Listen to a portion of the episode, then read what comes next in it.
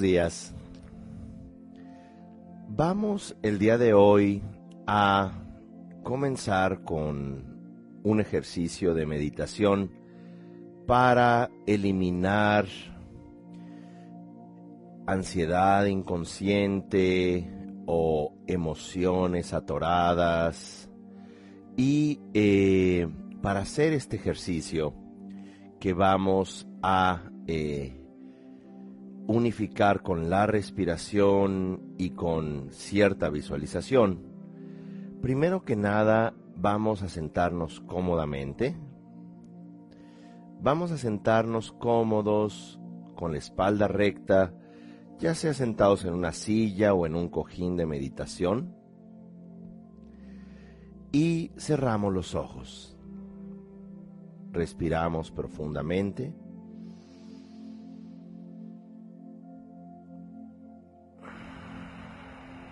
Exhalamos.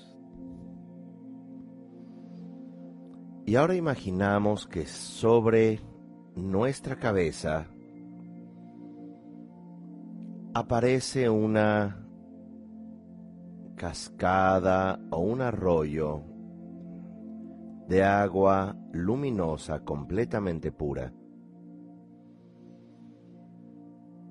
Y esta agua comienza a caer sobre la coronilla de nuestra cabeza y entra gradualmente al interior de nuestro cuerpo, ya que está hecha de luz. Escuchamos el agua que cae por afuera de nuestro cuerpo y también entra este néctar luminoso. Conforme comienza a tocar nuestra piel, cráneo, nuestro cerebro, comienza a relajarnos, comienza a sanarnos de tensión, este néctar luminoso que cae como un arroyo o una cascada sobre nuestra cabeza, entra en nosotros y comienza a bajar, sanando toda tensión, sanando la enfermedad, sanando la vergüenza,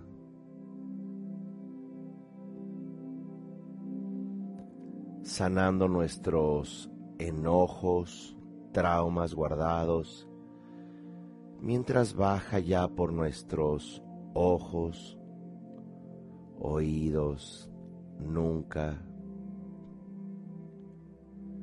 boca, Y mientras baja este néctar por dentro, hacia nuestro tórax, tocando todas las glándulas dentro de nosotros, que las relaja, entra en equilibrio cada una de nuestras hormonas,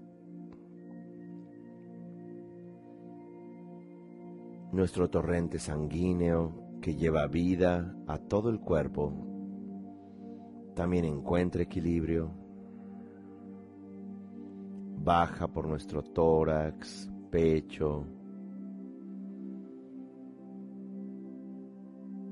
hombros, brazos,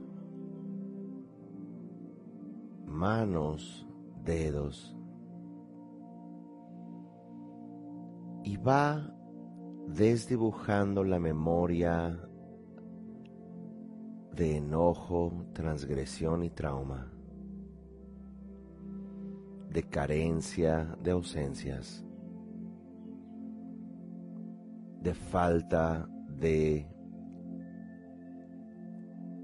estima o confianza en uno, de depresión, estancamiento y pereza. Ya este néctar baja al área de nuestro vientre, tocando todos y cada uno de nuestros órganos. Desde el corazón, pulmones, vasos, riñones, intestinos, esófago. Cada una de las glándulas, cada uno de los túbulos de nuestro sistema nervioso, nuestro sistema linfático, baja nuestros genitales, nos relaja pero también nos llena de vitalidad este néctar.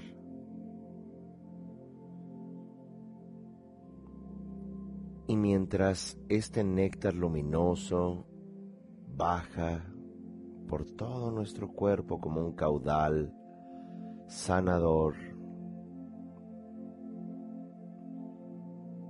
abajo de nuestro, del lugar donde estamos sentados, de nuestro asiento, se abre una especie de vórtice o remolino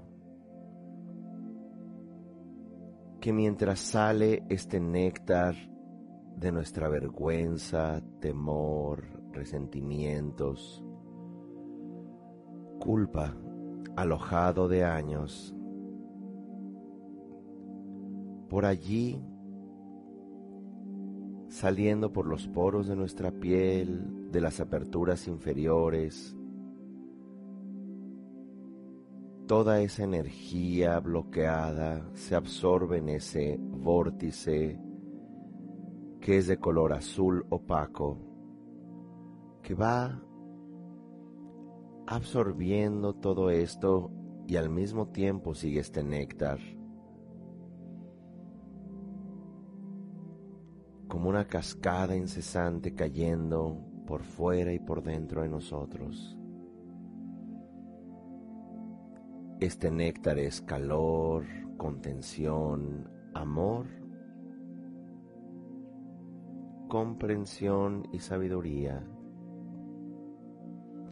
La energía compasiva, la mirada que reconoce y que confía está en este néctar. Este néctar es como buenos recuerdos, como palabras poderosas que nos sanan, fortalecen, llenas de gratitud y de amor.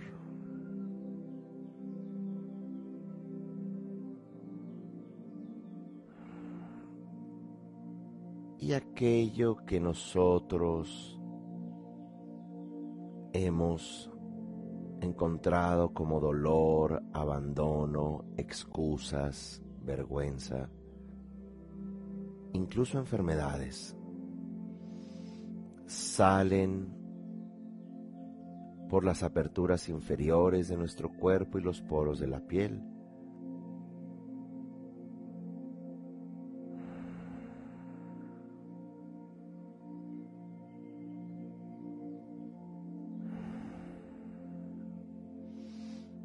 Y mientras visualizamos esto, vamos a repetir tres veces un mantra que significa, mantra es la protección de la mente,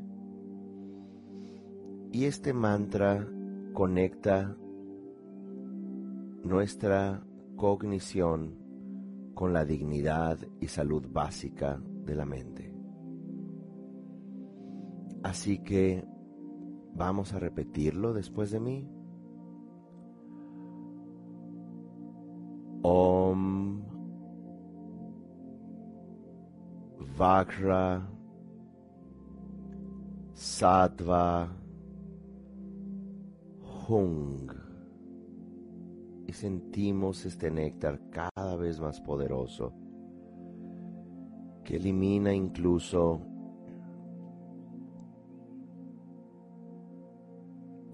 lealtades inconscientes,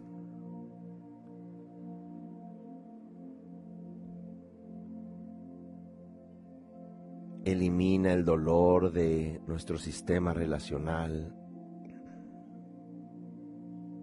y volvemos a repetir el mantra Om Vakra Sattva Hum.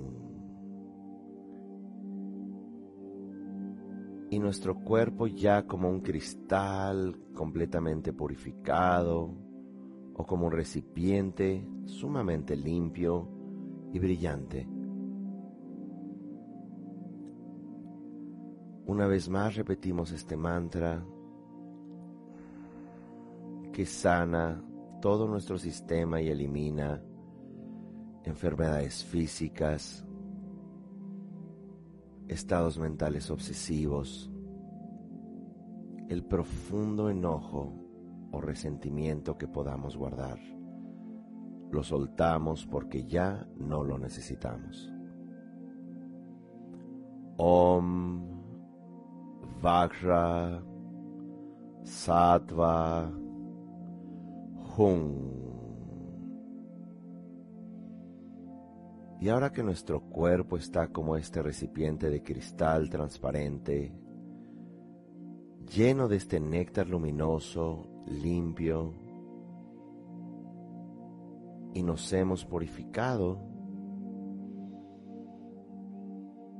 respiramos profundamente, nos sentimos livianos y con gratitud. hacia la experiencia que se llama vida, en donde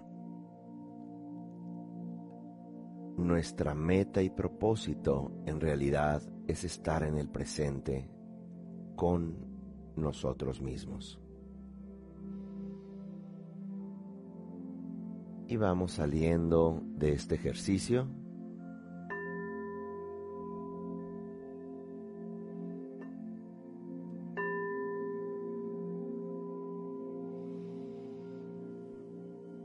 Muy bien. El día de hoy vamos a hablar sobre aquello que se llama abuso psicológico. El término en inglés es gaslighting o luz de gas. Y esta, eh, este término viene de una obra escrita por un dramaturgo y novelista inglés llamado Patrick Hamilton en 1938, no muy reciente. Pero ese término se insertó en eh, el léxico psicoterapéutico para eh, comprender el abuso psicológico y un poco la temática de esta obra de teatro es que eh, Un hombre que contrajo segundas nupcias buscaba joyas o un tesoro en un sótano de la casa por la noche a escondidas y cuando la mujer le cuestionaba que por qué había luz en el sótano, que evidentemente era luz de gas, gaslighting, él decía, no, debes estar loca, eh, eh, yo eh, no he visto tal cosa. El abuso psicológico tiene varias manifestaciones. Lo podemos experimentar desde muy pequeños o lo podemos experimentar hoy en día en nuestra relación eh, conyugal. El gaslighting o el abuso psicológico, luz de gas, oscila desde la invisibilidad. ¿Y qué me refiero a la invisibilidad?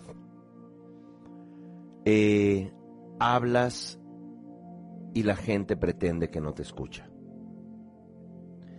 Dices algo y la gente pretende que no lo dijiste. O en muchas ocasiones tú puedes estar en una habitación o en una situación, pero no eres eh, reconocido.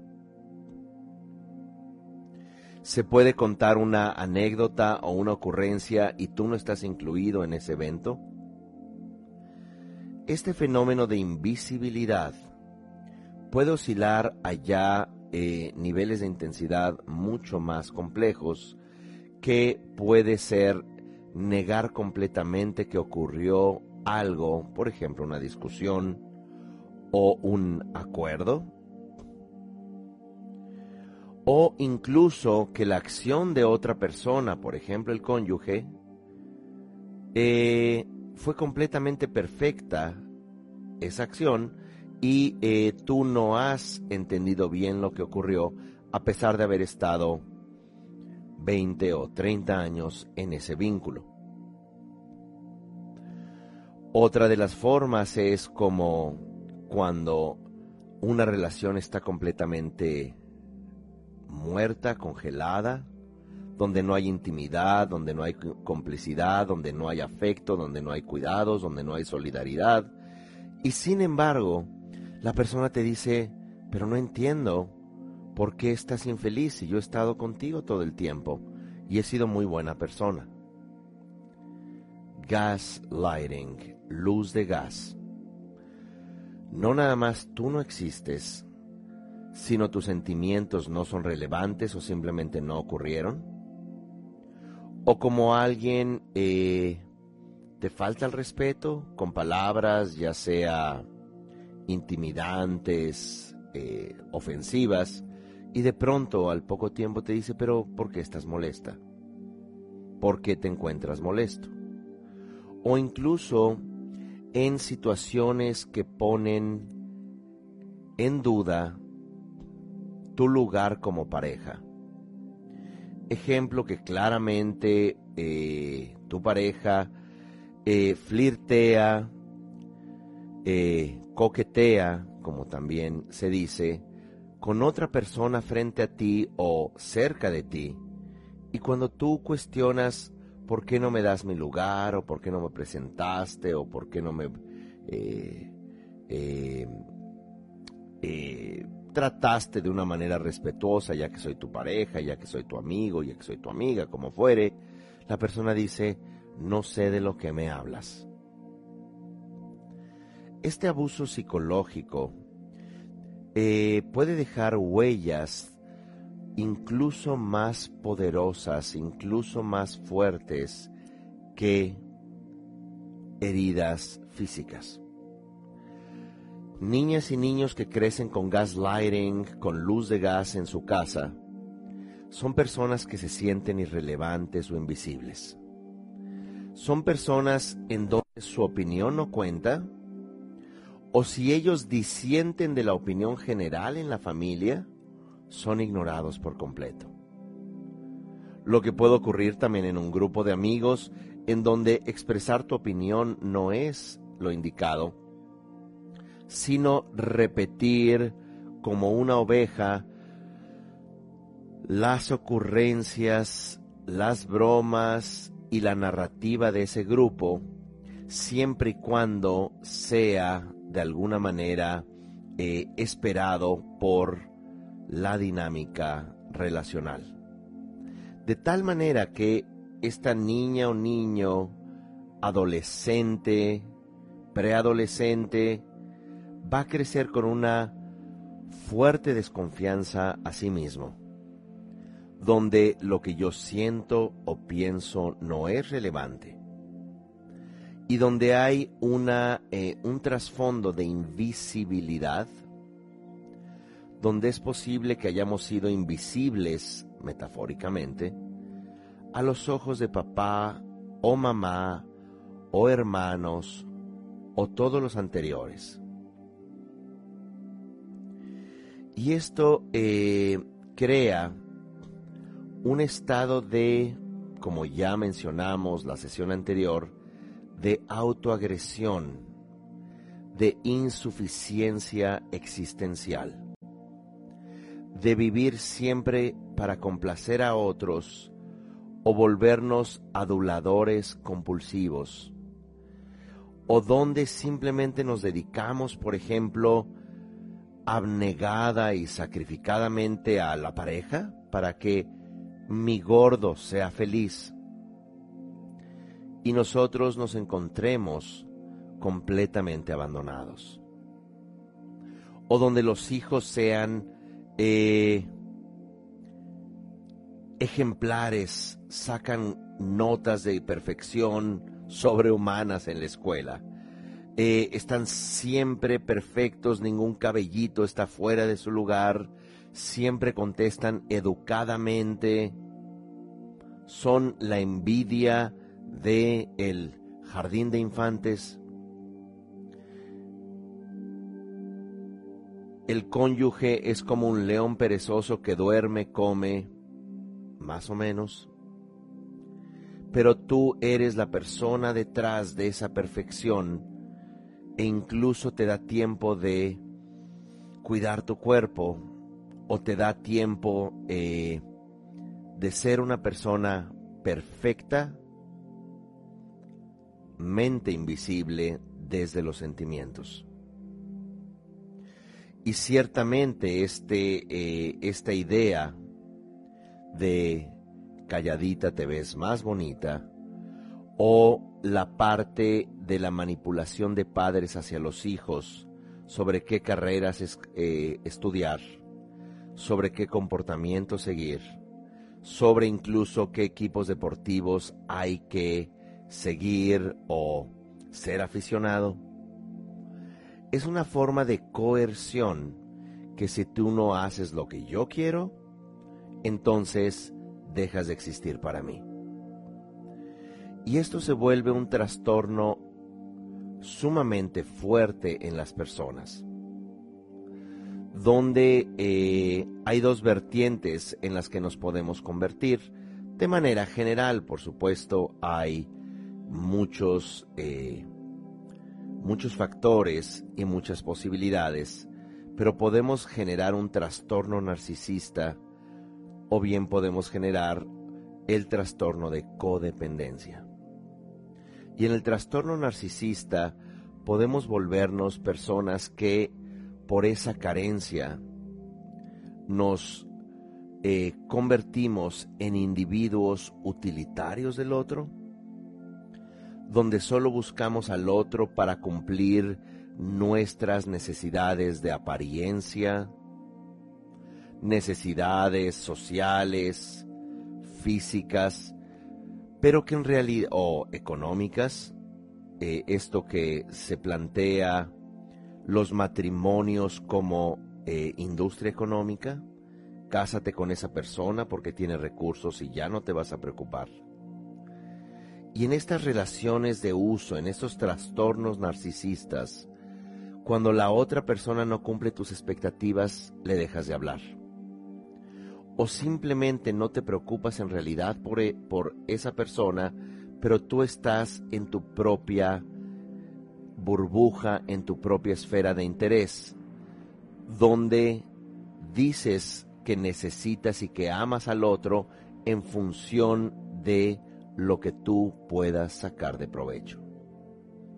Entonces es triste, como mencionan, que los hijos se vuelven también ese terreno de manipulación.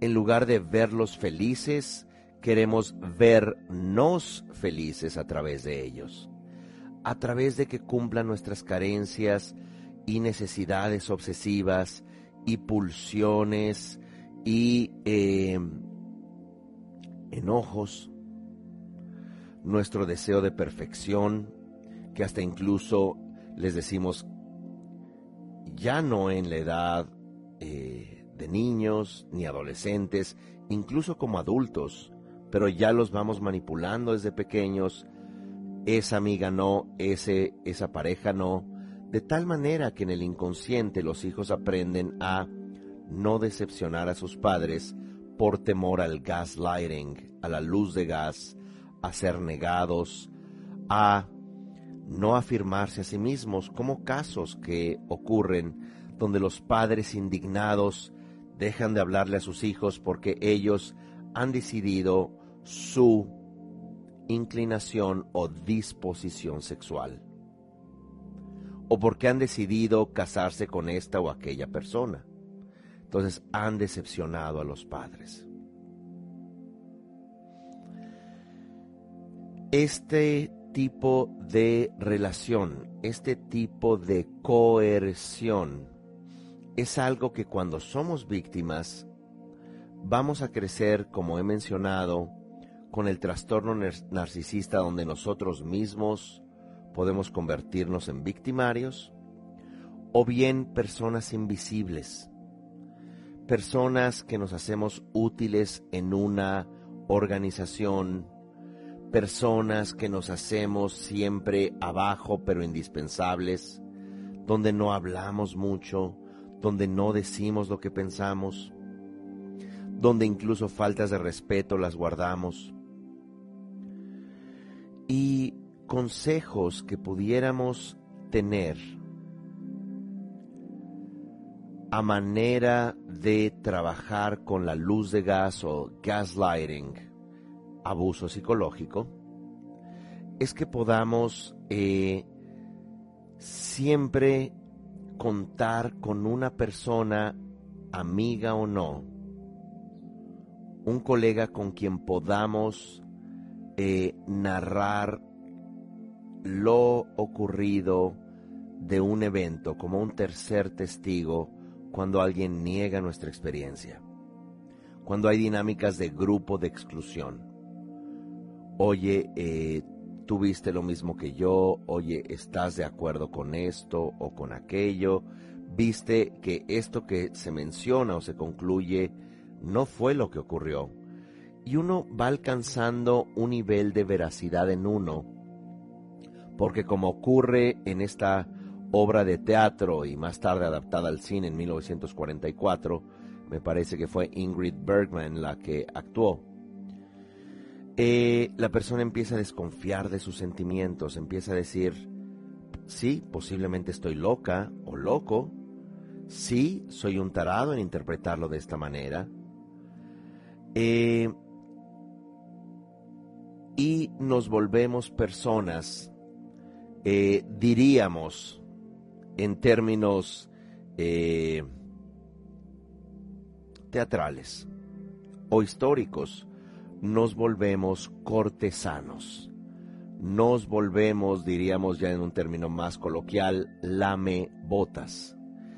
Sí que increíble, qué palabras más únicas dijo usted, señor eh, eh, fulano, señora fulana, es increíble, no sabe usted lo que irradia, no sabe usted qué especial es. Nos volvemos estos cortesanos porque queremos que la persona se sienta bien con lo que decimos, porque no nos sentimos o hemos aprendido a no sentirnos bien con nuestros sentimientos y nuestra opinión.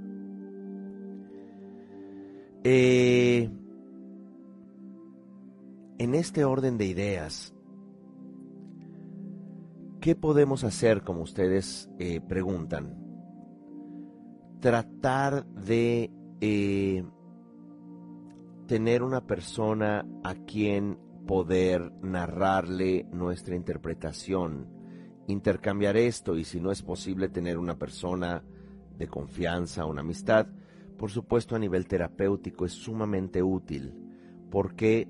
Porque vamos nosotros eh, coelaborando eh, con una persona en estricto sentido neutral y profesional, eh, mirando no nada más los hechos, sino también la dinámica de invisibilidad o de luz de gas que podamos estar experimentando. Porque podemos decir, es que en realidad mi pareja, mi cónyuge, no usa palabras violentas, no me maltrata, pero no me habla a veces por horas. ¿Por qué? Porque dice que está cansado. Y yo entiendo que está cansado, entonces tres, cuatro horas no me habla. Y si yo trato de mencionarle eh, algo que me ocurrió, eh, puede haber una respuesta violenta o puede haber, un azotón de puertas.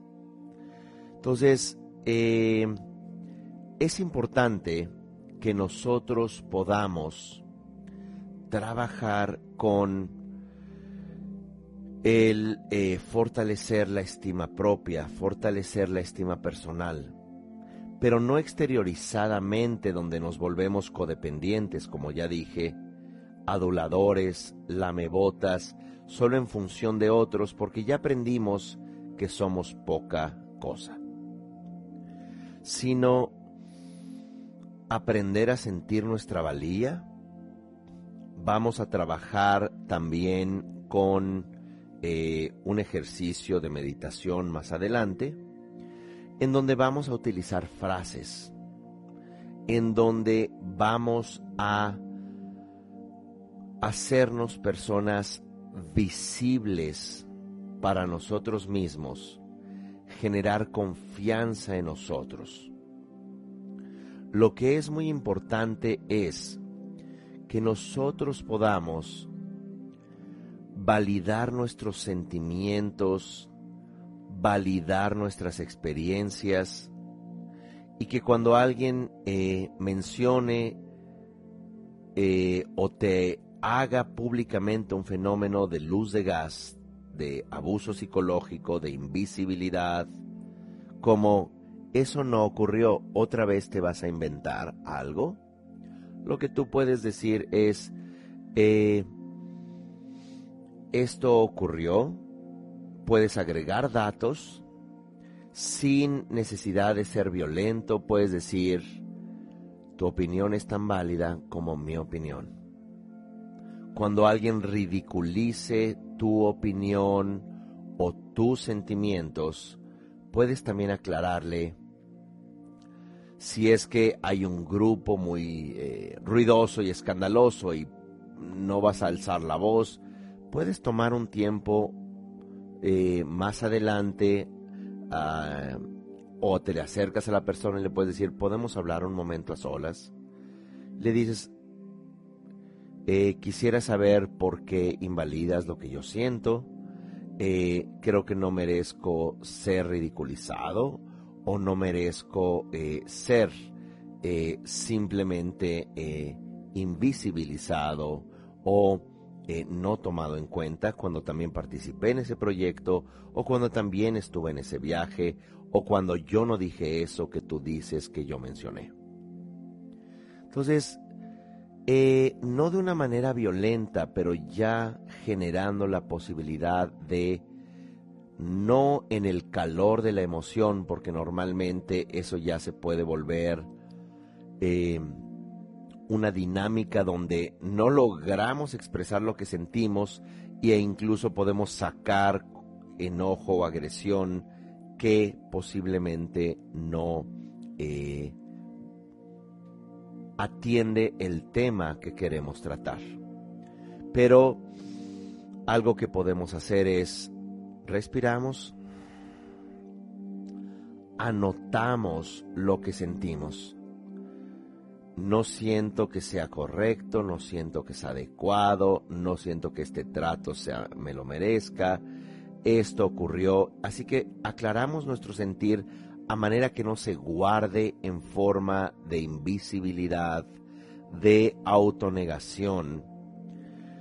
Y ya que lo plasmas, ya que lo pones en, lo plasmas en tu, eh, en una hoja, eventualmente también lo procesas y vas con esa persona, no con el papel necesariamente, o puede ser si necesitas ayuda eh, para recordar, y mencionas esta, esta dinámica, esta invalidación, no me parece, quiero negociar al respecto, quiero eh, que no vuelva a ocurrir, me parece que no es justo, pero ya en un tono mucho más claro que sepa la persona no en el calor de la circunstancia necesariamente, en una reunión o en una, porque entonces empiezan gritos o, o, te paras, o, que también puede ser una respuesta que no estás de acuerdo, está bien.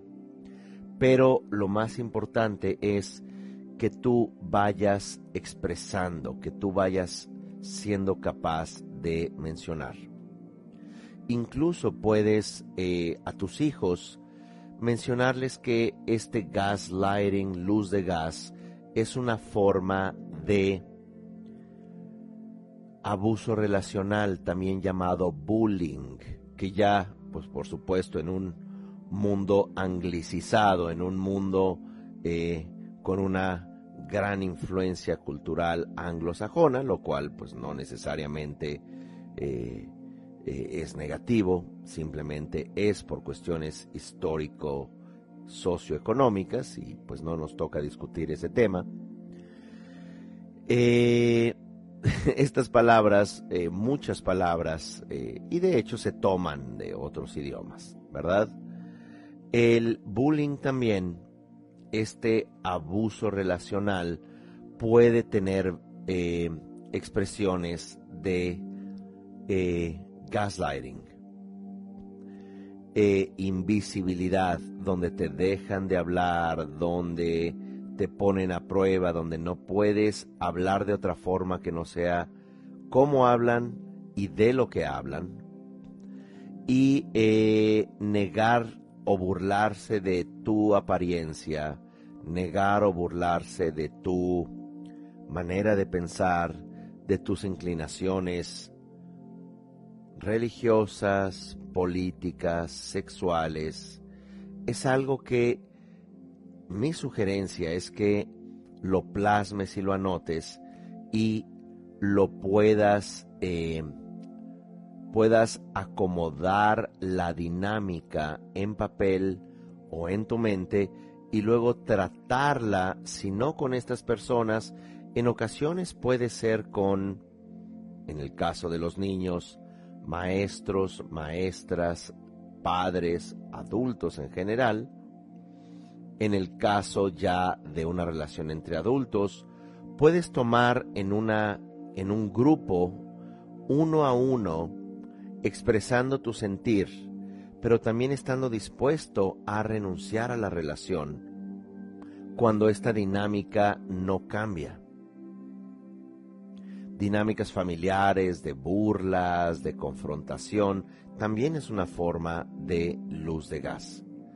Esto eres, te designan, te eh, etiquetan, así que es muy importante siempre estar en contacto con nuestras emociones y decir, esta dinámica de relación no me agrada. Esta eh, burla, esta eh, situación y que por supuesto es posible hablarla en privado. Recomiendo no usar mensajes porque cuando ya vas a hablar por mensaje, eh, creo que ya todos lo hemos notado, los mensajes que se envían se leen con base en el estado mental de quien los recibe y puede o lleva a muchos malos entendidos. Así que una llamada telefónica o una videollamada como eh, pues estamos ya acostumbrados eh, puede ser sumamente útil pero siempre en un estado de calma donde puedas ser sumamente claro con tus emociones. Cuando uno reclama enojado, cuando uno no tiene claro por qué reclama, porque fue lo de hace 15 años, hace 7, hace 3, antier, hace dos semanas y ahora mismo que como me contestaste, entonces se vuelve muy difícil de trabajar, muy difícil de entender. Muy bien, así que vamos a hacer eh, ahora un ejercicio de eh, respiración. Y algo importante que eh, debemos de entender en términos de respiración es que de acuerdo a las a ciertas instrucciones de yoga tibetano, la respiración ligera en ocasiones no es muy aconsejable. Esto es, respiraciones cortas. Por el contrario, una respiración o inhalación larga donde tengas la oportunidad de sostener brevemente tu respiración y luego exhalar larga y cómodamente es importante.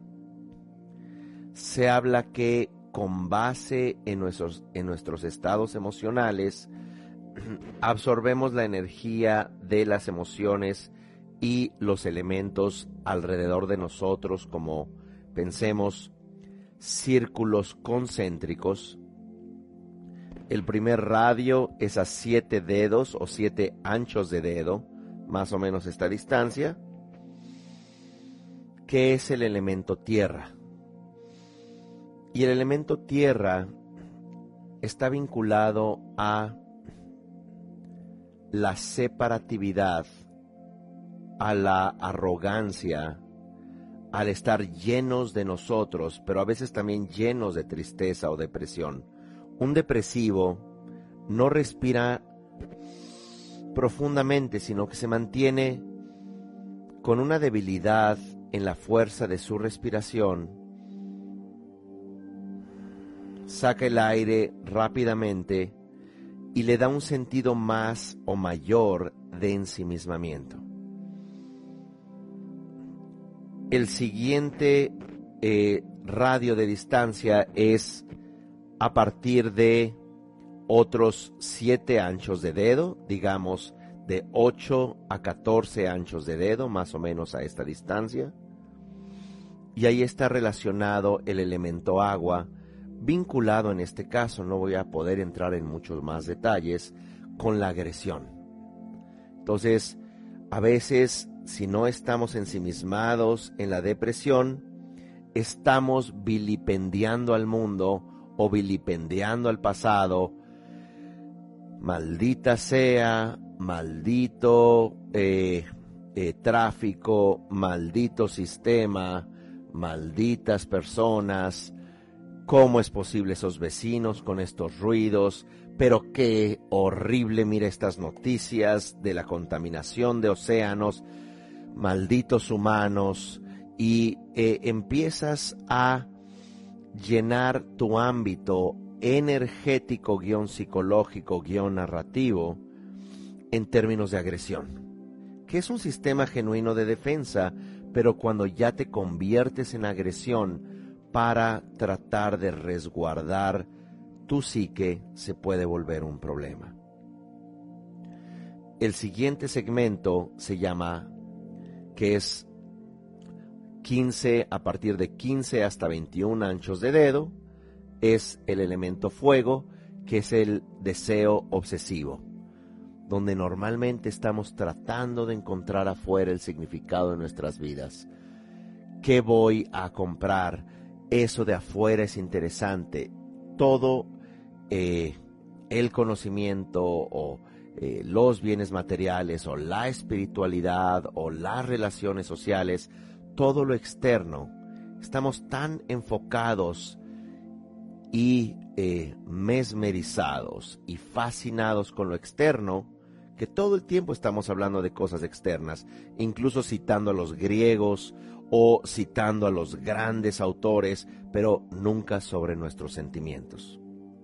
Oye, qué interesante que Séneca dijo, dijo eso, pero tú qué dices. Oye, qué interesante que el Buda en, su, en tu eh, sección de eh, citas falsas, fake Buddha quotes, qué interesante lo que dices, pero tú qué sientes. Entonces, respirar más profundamente, el siguiente segmento de 22 dedos hasta 28 es el elemento viento, cuando surge ya la envidia y la necesidad de controlar a otros hasta con nuestro sentir, que nos duele la felicidad de otros, nos duelen las cualidades de otros, lo que mencionaban hace rato en redes sociales, ¿verdad? Que estamos con envidia del otro, mira esta persona y mira ella tiene y, y le pusieron más corazoncitos a esta persona o tiene más followers. Y empezamos en esa obsesión del otro como una forma de existencia que estamos siempre deseando mal a otros porque nos sentimos muy empobrecidos. De tal manera que nuestra respiración siempre debe de ser, en la medida de lo posible, larga, con una breve pausa entre inhalar y exhalar, y ser acompañada de sentimientos positivos. Así que vamos primero que nada a hacer eh, varios ejercicios de respiración y el primero va a ser uno donde eh, ponemos la punta del dedo pulgar en la base del dedo anular, cerramos. Nuestra, nuestros puños, los ponemos aquí abajo. Y vamos a respirar inclinando nuestro cuerpo lo más posible hacia adelante, imaginando que no tomamos estas emociones ya conocidas, sino eh, del siguiente segmento, que es el espacio eh, creativo, el espacio no referencial de la intuición. Entonces, vamos a inclinarnos hacia abajo, lo muestro al comienzo. Tomamos el aire y lo retenemos adentro y nos vamos a impulsar hacia arriba con los puños lo más posible. Y soltamos por la nariz.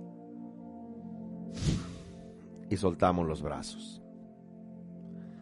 Entonces vamos a hacer cinco secuencias por cada uno de los elementos. Imaginamos que tomamos aire multicolor, que es el prana, como se le llama en sánscrito, la energía o aire de el elemento espacio con la parte no centralizada o no narcisista para eliminar primero vamos a eliminar con esta primera respiración el el elemento tierra en su forma disfuncional que es el ensimismamiento, depresión y eh, esta arrogancia, esta, este sentimiento de unicidad que nos lleva a pensar que somos únicamente los más brutos del universo. Así que vamos a tomar este aire, vamos a inhalar hacia el frente, tomamos el aire multicolor sostenemos y a la hora de soltar el aire pensamos que sacamos toda depresión y ensimismamiento. Sacamos el aire de manera abrupta. Siguiente es la agresión.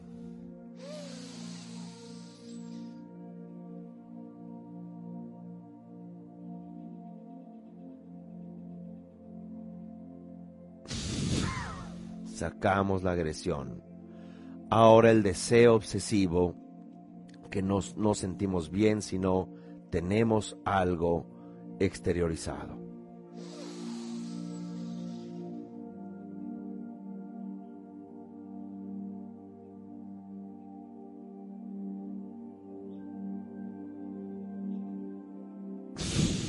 Sacamos ese deseo obsesivo Ahora la envidia, los celos.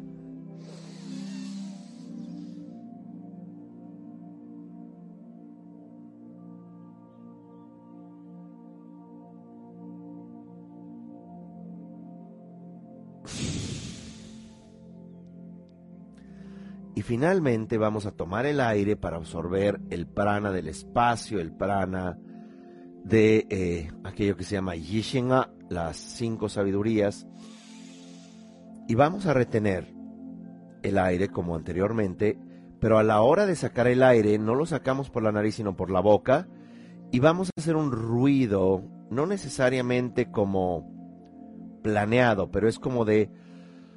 ah, como sacar toda esa carga emocional, toda esa ira, toda esa agresión, resentimiento, tristeza, emociones retenidas. Normalmente lo que se hace eh, en el eh, trulcor tibetano es, eh, no es muy eh, intelectual lo que se hace, ¿verdad? pero uno se sacude hacia el frente haciendo este ruido, sacando el aire. ¡Ah! ¿De acuerdo? Que sale completamente la combinación de todos estos pranas. Entonces, vamos a tomar el aire eh, haciendo la misma secuencia, pero al retenerlo, eventualmente lo sacamos haciendo estos movimientos. Solo es hasta el final. Así que prana multicolor, sostenemos. Vamos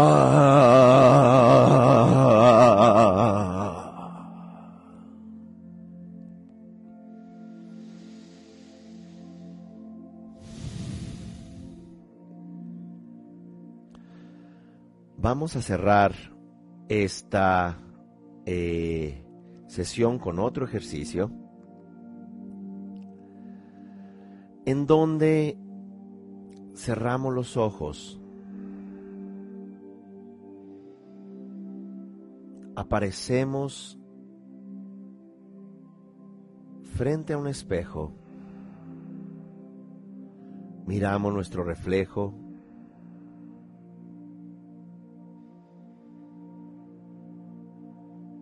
y nos decimos a nosotros,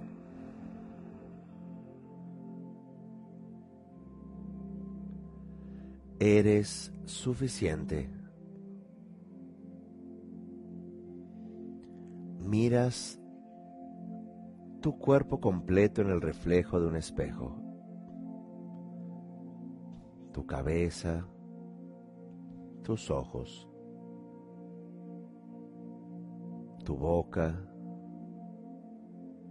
tu nariz.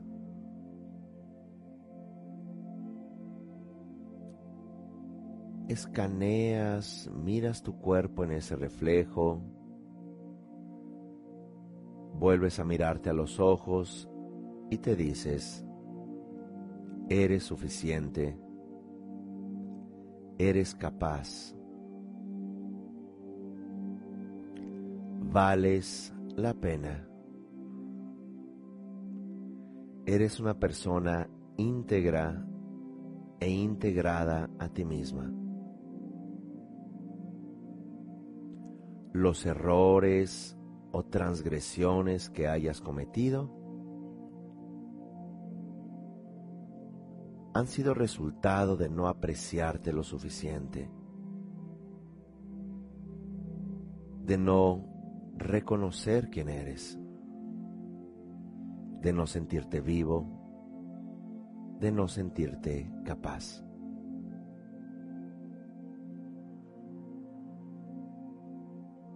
Reconoces frente a ti mismo, mirándote a los ojos, que has sido injusto con otros, que has opinado de más, que incluso has hecho un daño físico o moral o hasta ético de confianza y lealtad.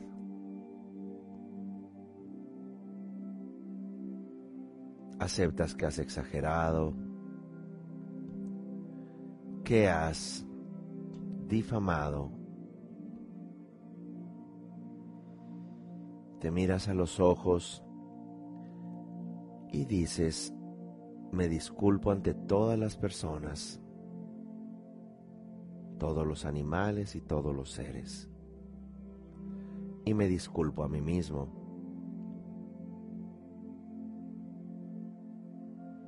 Soy suficiente. Soy capaz. Valgo mucho. mi vida no esté en función de la meta que alcance, sino que esté en función de mi vida ahora mismo. El sendero es la meta. Es cómo vivo mi vida en este momento y no lo que alcance en el futuro. Estoy vivo ahora y por eso tengo gratitud hacia mí, hacia la vida y hacia incontables personas. Respiramos profundamente, sonreímos y podemos incluso abrazar nuestro reflejo frente al espejo.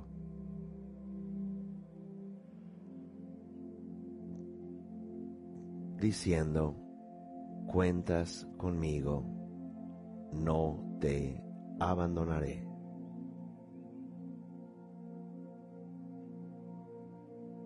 Salimos de la meditación.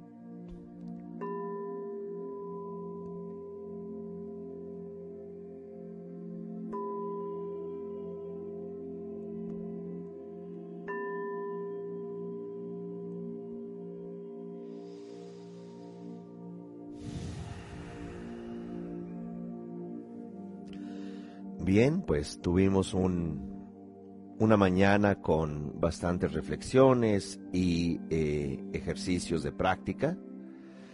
Nos vemos el próximo lunes y también quiero eh, invitarles, ya les haré llegar la información el lunes, a un retiro de meditación, un retiro de introducción al mindfulness introducción a la práctica de la conciencia plena que vamos a llevar a cabo eh, en el mes de junio.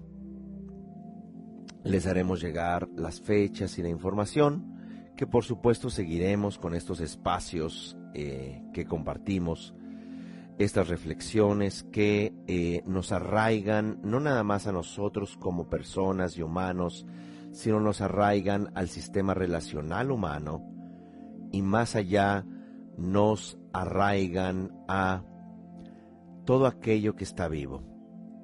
Nos arraigan a la vida, nos arraigan a la pertenencia, a la estabilidad y como menciona el Dalai Lama, al amor bondadoso y a la compasión que compartimos o hemos compartido con todos los seres sensibles.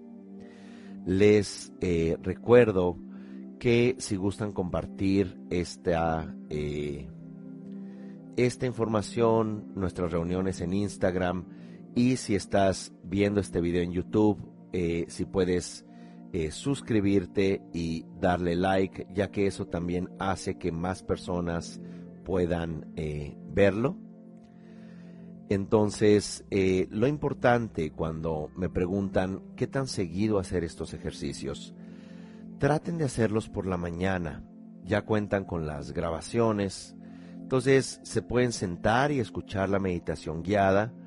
O bien, ya ustedes mismos, si recuerdan la secuencia, lo pueden llevar a cabo en todo momento, sin necesariamente ir a buscar un incienso importado o tener que prender una vela. Recuerden que el refugio más grande, el referente más grande son ustedes.